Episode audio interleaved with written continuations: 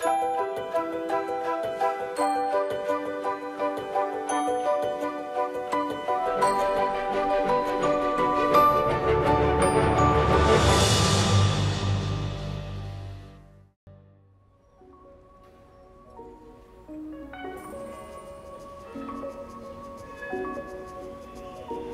apariencia, la ciudad vieja fortificada de Bonn tiene un aspecto seductor.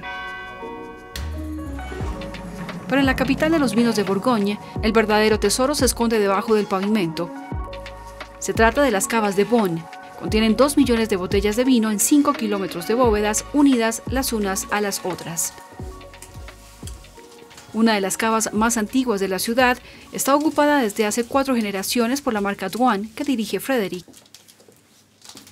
Ahí podemos encontrar rastros del pasado antiguo de la ciudad. Las cavas de la marca están ubicadas en lo que se conoce como el Castrum. El Castrum fue la primera fortificación galo-romana de Bonn. Estamos hablando de más o menos del siglo III. Los romanos que habían llegado a Bonn. Su primer objetivo era protegerse de los invasores, de los bárbaros. Entonces no construyeron un muro de madera en forma de cerca, sino un muro duro. Amontonaban piedras en forma de espinas de pescado con un mortero bastante salvaje. Era muy eficaz, muy rápido y muy sólido. Construida por los canónigos de Bonn en el siglo XIII, esta cava gótica sigue funcionando. Estos barriles contienen una de las últimas cosechas de la propiedad. En estas viejas y estrechas galerías, la mecanización es imposible, pero Frederick no piensa mudarse. La distancia es larga, entonces hay que saber desplazar los barriles sin golpearse las manos para sacar y traer los barriles una o dos veces al año. Estas cavas inhabitadas se volverían un museo. Las telarañas llegarían rápido.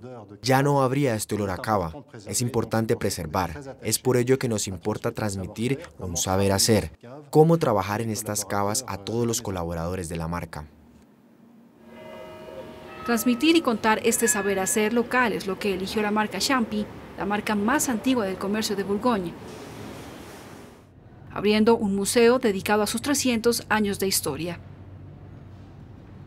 Es posible cruzar personajes tan célebres como Luis Pasteur. Al biólogo lo invitaron aquí para estudiar el vino y tratar de mejorarlo.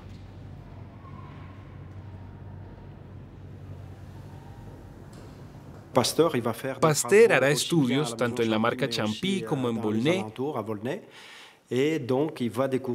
y descubre los microbios, las levaduras, la fermentación alcohólica.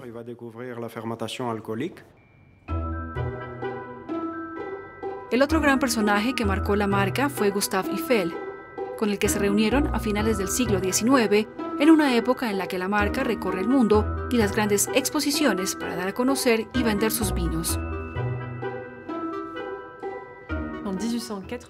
En 1889 la marca Champi va a la Exposición Universal de París y se reúne con un arquitecto un poco loco que construyó esta magnífica edificación, la Torre Eiffel, y se dicen este es el que necesitamos para construir nuestra nueva cubería.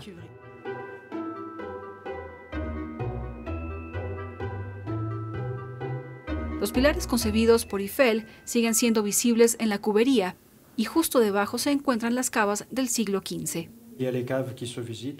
Están las cavas que se visitan, donde estamos, pero también hay cavas donde ponemos nuestros vinos y entonces la marca Champy posee una red de cavas de un kilómetro de espacio de venta donde hay botellas, viejas botellas y vinos criados en barriles de roble.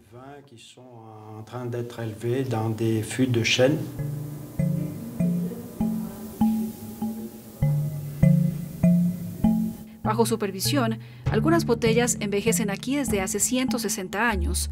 Ello muestra la larga historia vitícola de Bonn.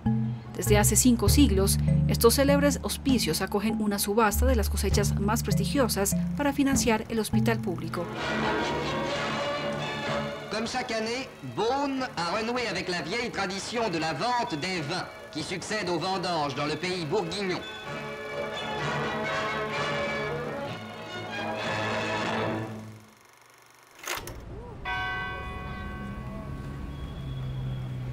No lejos de los hospicios y de las cavas centenarias, la cubería Jadot, construida en 1996, es como un recién nacido.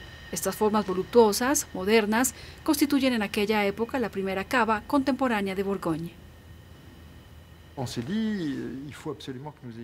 Nos decimos, debemos tener una cubería en la que nos sintamos bien, porque si nos sentimos bien en esta cubería, creemos que el vino también será mejor. Y entonces tuvimos la idea de hacer una cubería circular porque creemos que la energía es mejor.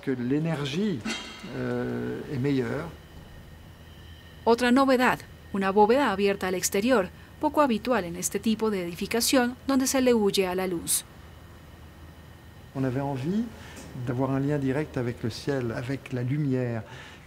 Queríamos tener un lazo directo con el cielo, con la luz, no mucha porque no es deseable mucha luz en una cubería,